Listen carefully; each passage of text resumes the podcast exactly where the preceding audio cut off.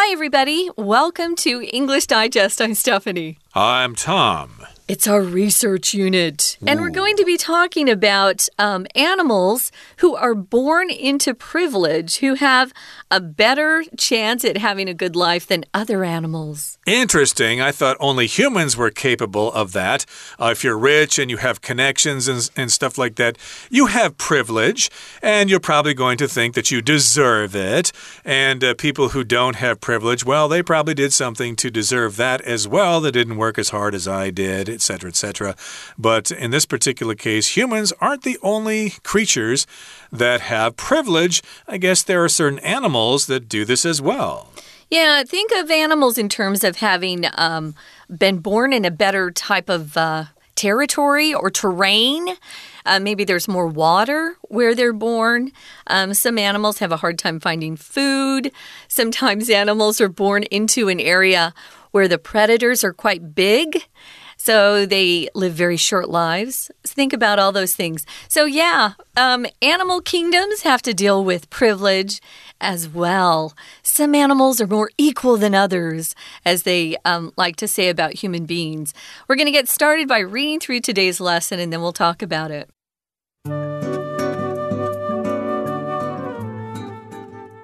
It remains a fact that despite humanity's efforts to move toward equality, some people are born into more privilege than others. For example, the children of wealthy parents usually have access to better schools and jobs. A study published in Behavioral Ecology, however, shows that being born into privilege may not be exclusive to humans. In the study, the notion of privilege is defined as having better access to inherited resources such as land, food, and knowledge. For example, Spotted hyenas inherit their mother's social rank, which gives them priority when it comes to food access. As a result, the privileged families of spotted hyenas grow larger over time, whereas other families grow smaller or even cease to exist. Likewise, certain species of red squirrels will transfer their stored collections of pine cones or acorns to their babies. These privileged squirrels have access to a source of food that other squirrels don't have. In addition to resources, social knowledge is passed down among the generations. For example, some species of primates pass down tools for cracking nuts along with guidance on how to use them. Dr. Jennifer Smith, one of the study's authors, hopes that learning from animals will teach people more about human inequality. She thinks that some of the rules discovered in animal behavior may also be applicable to humans. Nevertheless, she cautions that the existence of inequality in nature doesn't justify it. Rather than accepting this behavior as normal, we can investigate the causes of these inequalities and work toward social change. Okay, guys, let's look at the title first. It says Born into Privilege in the Animal Kingdom.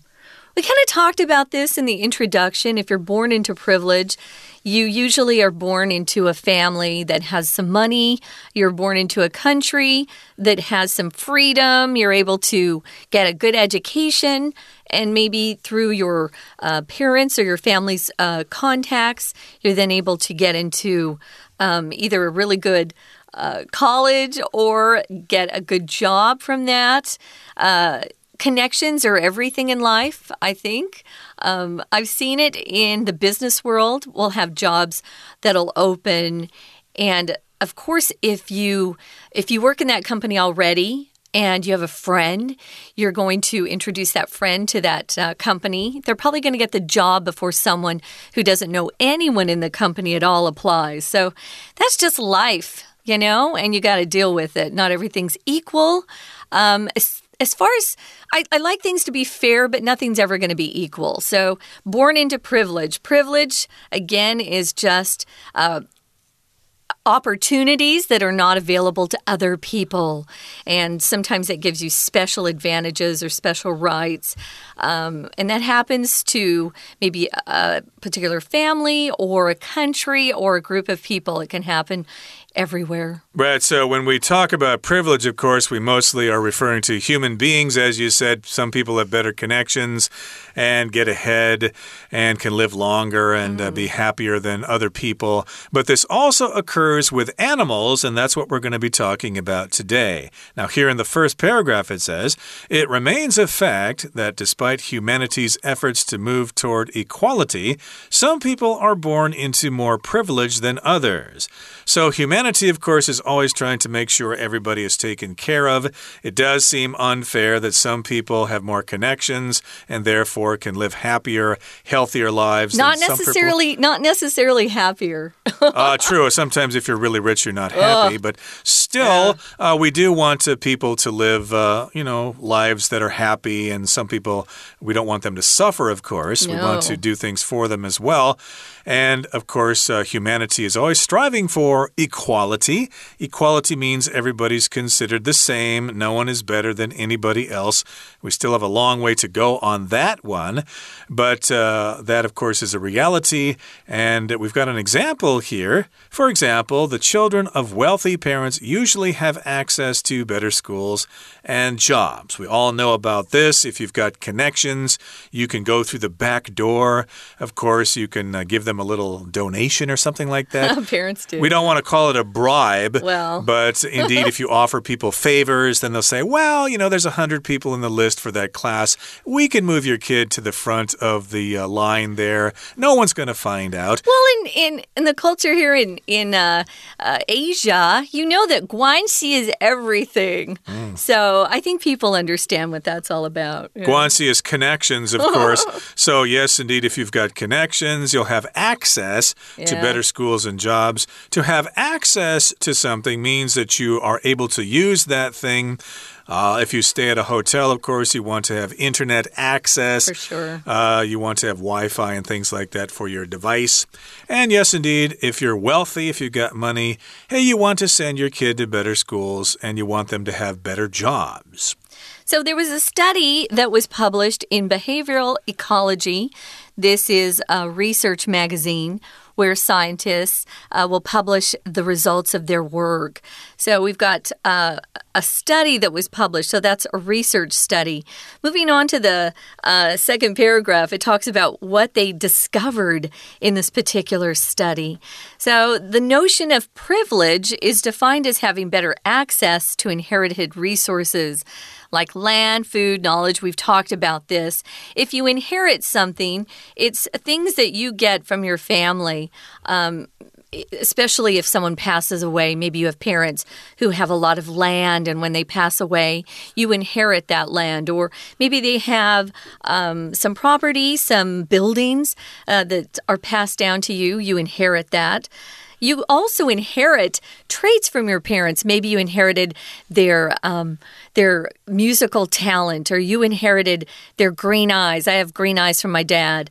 Maybe you inherit different things from your folks. But here we're talking about resources that seem to have. Um, they they have a value, a money value, and that's land, food, and knowledge. Um, so, for example, we've got this particular uh, animal that I really don't like. This animal. Um, if you see pictures of him or him, I always think of them those as boys uh, when they when they laugh because they we're often uh, calling these animals laughing hyenas. They have a horrible evil sounding laugh to me. Mm. Um, yeah, they're not my favorite animal. So anyway, this is what the study was on was these hyenas.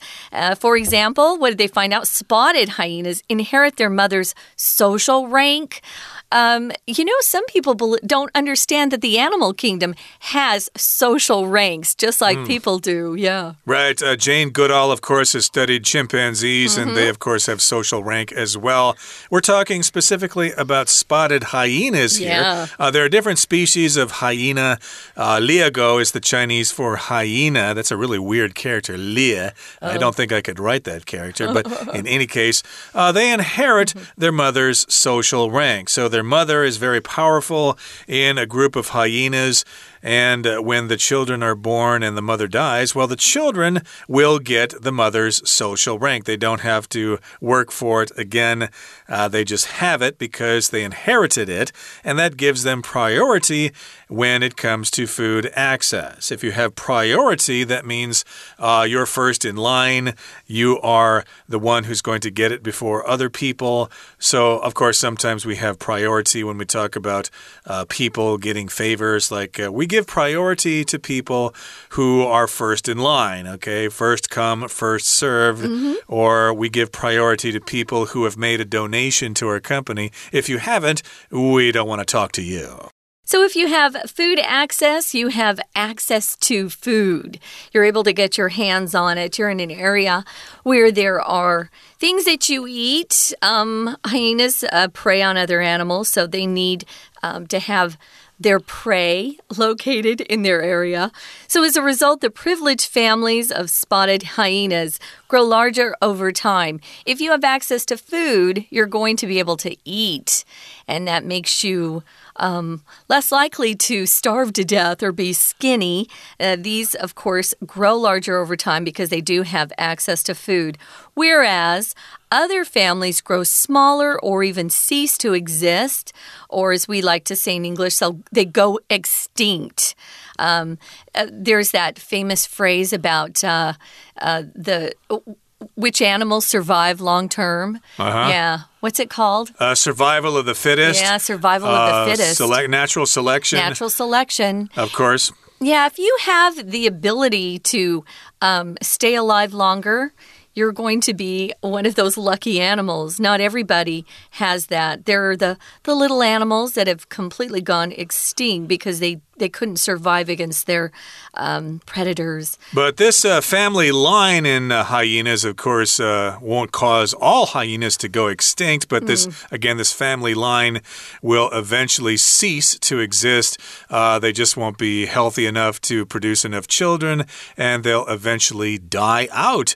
Uh, that does happen with humans as well. Some family lines just simply disappear because they just don't have kids and they don't get married and they all die out.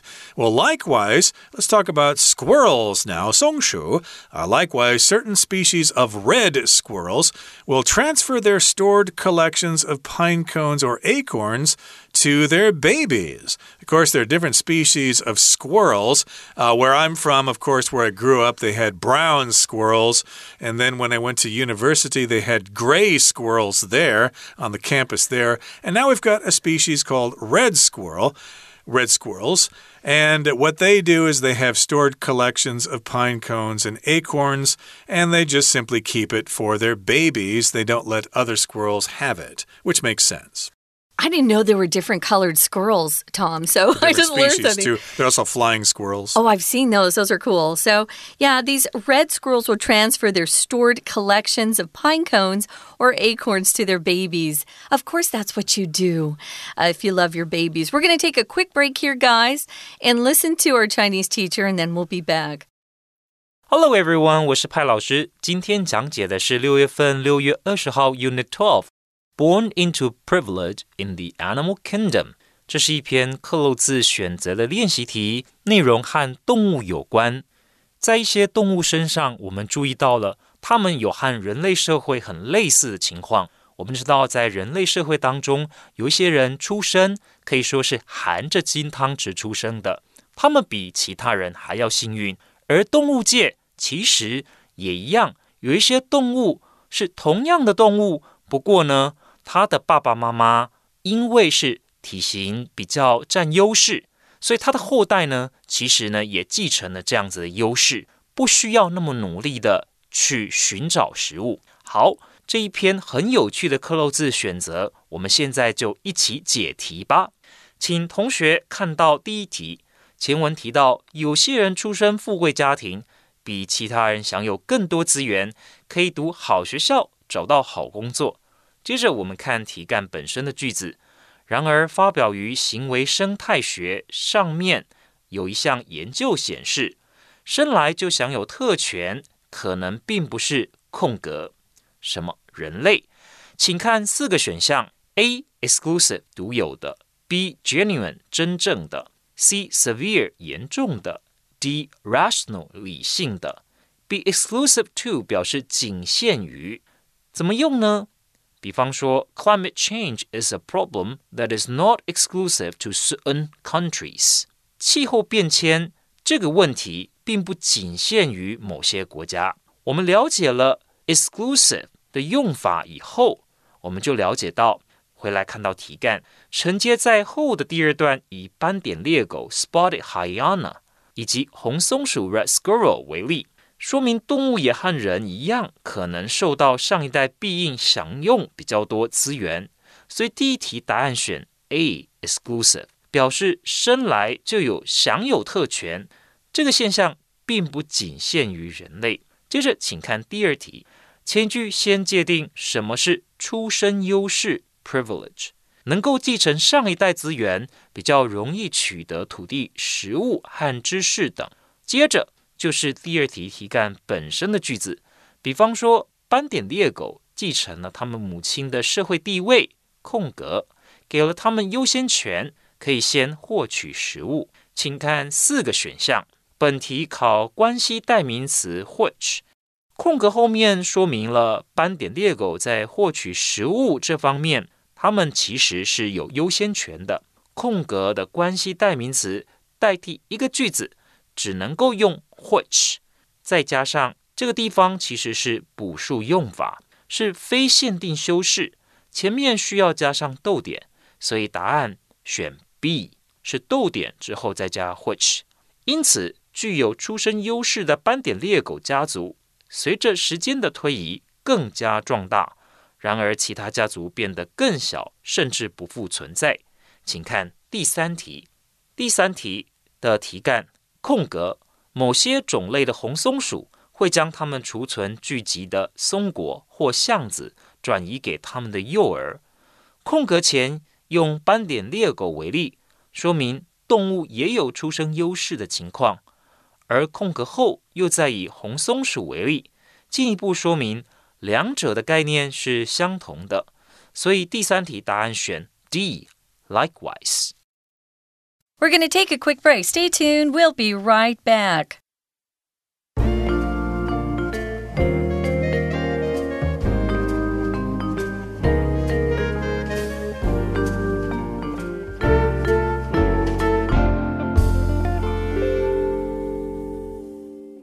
Okay, let's continue talking about privilege in the animal kingdom.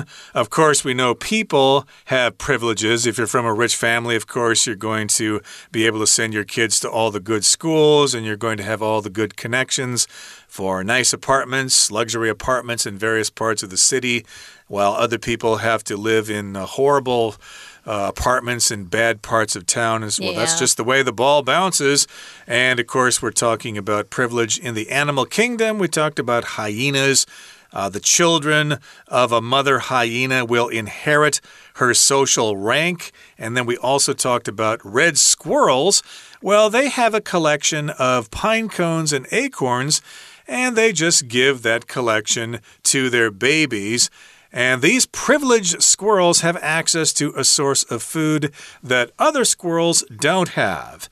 And so, therefore, uh, that family with all the acorns and the nuts and the pine cones are going to continue to survive, and the other families of squirrels are going to die out.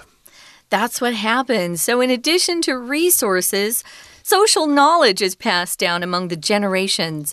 Social knowledge would be just how to get along in your community. It's not book knowledge, it's not book smarts, it's uh, pretty much practical, common sense, or social knowledge, how to survive where you're placed, wherever that might be. If it's something is passed down from one generation to another, could be um, culture or traditions that you've done in your family that are passed down through generations, or it could be clothes. Maybe you have an older sister or older brother who have passed down their clothes so that you wear them uh, as you get bigger. Uh, we call those pass me downs um, in English, and we hated pass me downs in my family at least. I was the oldest sister, so I always had the new clothes, but my sisters sometimes didn't like the pass me down. So you pass things down um, as you. Uh, as you get older and the younger generation gets uh, to be old enough to inherit something from you. So, for example, some species or types of primates pass down tools for cracking nuts, along with guidance on how to use them. Primates here would probably refer to um, the smarter animals like the gorillas and the orangutans and things like that. They've got a lot of knowledge and they've figured out how to crack nuts by using tools that they have come up with on their own. And they pass this knowledge down uh, to their kids so that they continue to can continue to eat and not have to struggle with these nuts. Cracking nuts is not easy. Uh, exactly, and that's why we use a nutcracker yeah. uh, to cut open certain nuts like pralines and walnuts and stuff like that. And a primate, of course, is like a gorilla or a chimpanzee, and they've got this information and they've got these tools for cracking nuts open, and they pass on this information from one generation mm -hmm. to the next, and other gorilla families or other chimpanzee families are just out of luck. Now, moving on now to the next paragraph, it says Dr. Jennifer Smith, one of the study's authors, hopes that learning from animals will teach people more about human inequality. Uh, that's true. I guess we could all learn a thing or two about that. Why some people enjoy lives while other people suffer. So, yes, uh, you know, there's nothing wrong with learning things.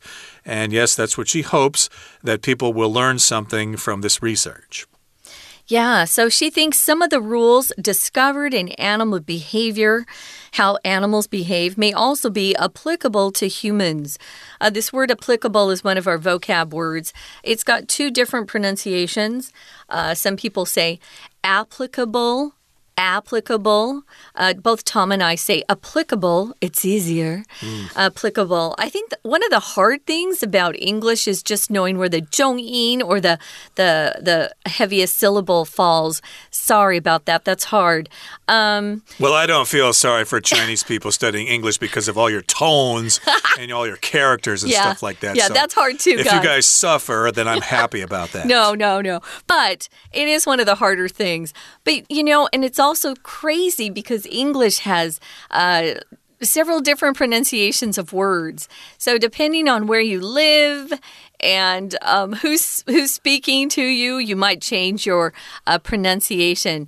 Um, I grew up saying data, mm -hmm. and then when I moved to New York, I had to say data because I didn't want people looking at me funny. Like, why are you saying data? That's mm. not hmm. how we pronounce it here. So sometimes you have to change your pronunciation based on where you live. So, applicable. What does applicable mean, Tom? Well, it can be applied to something or it can be used in a certain situation. It can be relevant or appropriate. Mm. So, indeed, uh, we could uh, use the information gained about animals and apply it to humans, okay? Uh, use that information to consider what humans do in terms of privilege.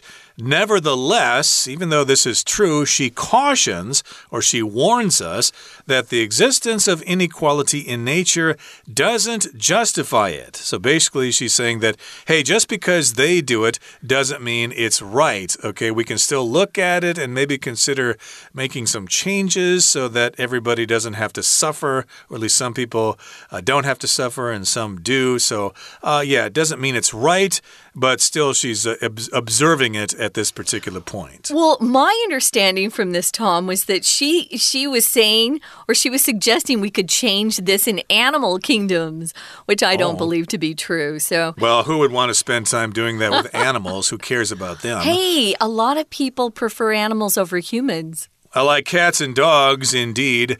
But uh, as we finish off our explanation here, the last sentence says rather than accepting this behavior as normal, we can investigate the causes of these inequalities and work toward social change. So, I guess again, uh, what I think she's saying is that uh, we can study animal behavior in terms of privilege and then we can apply it to humans. It is applicable to humans, and we can uh, look at it and think about what we can do or what we can't do and just live with it or whatever.